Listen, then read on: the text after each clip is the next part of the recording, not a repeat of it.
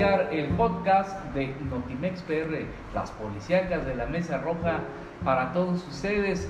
Y hoy este sangriento recorrido por el estado de Veracruz lo vamos a iniciar precisamente en aquí con este video que es, es, es este pues ya se empezó a viralizar esto que pasó el día de ayer después de que asaltaran este restaurante de comida japonesa y que recibieron una llamada a los navales, bueno, pues empezó a viralizar este video en donde uno de los detenidos pues se le sale de la camioneta. Primero no le pusieron el seguro y después pues los policías están bien toscos y se va de hocico uno de ellos, este, casi se les va nada más porque el otro venía esposado y se trastabilló y si ves hay un auto particular que es el que se le pone a un lado a esta persona y logran su detención.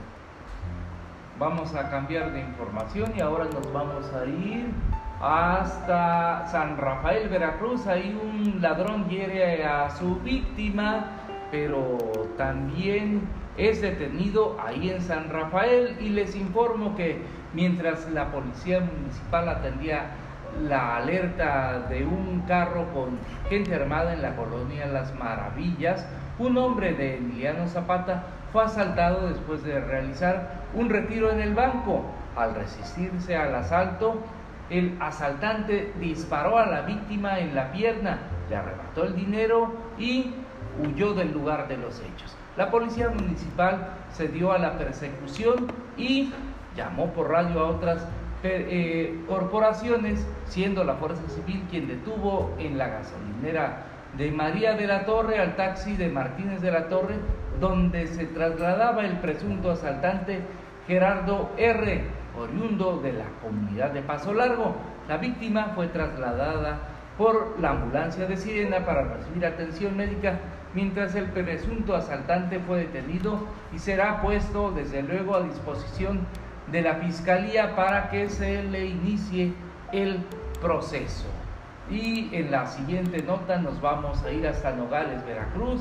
Ahí secuestran a la esposa de un empresario. Así es, esta mañana de martes una mujer, esposa de un empresario conocido de esta ciudad, habría sido secuestrada por hombres armados cuando llevaba a su hija a la escuela, de acuerdo con los primeros reportes.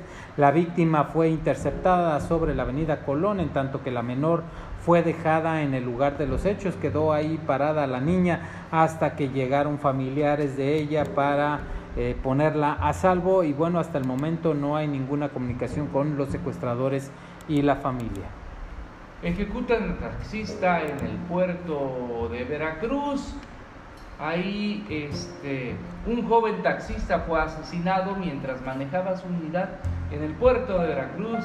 Los hechos ocurrieron en Díaz Mirón, frente a Reino Mágico, alrededor de las 7 de la noche. El cuerpo de la víctima quedó dentro de la unidad que se encontraba en el carril de alta velocidad y presentaba al menos dos impactos de bala en el cofre.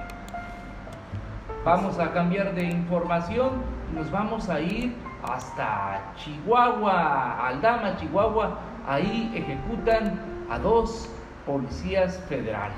Así es, la tarde del lunes hombres armados atacaron a balazos a dos efectivos de la Policía Federal, donde lamentablemente perdieron la vida y esto ocurrió en la carretera Aldama a Ojinaga en el kilómetro 112.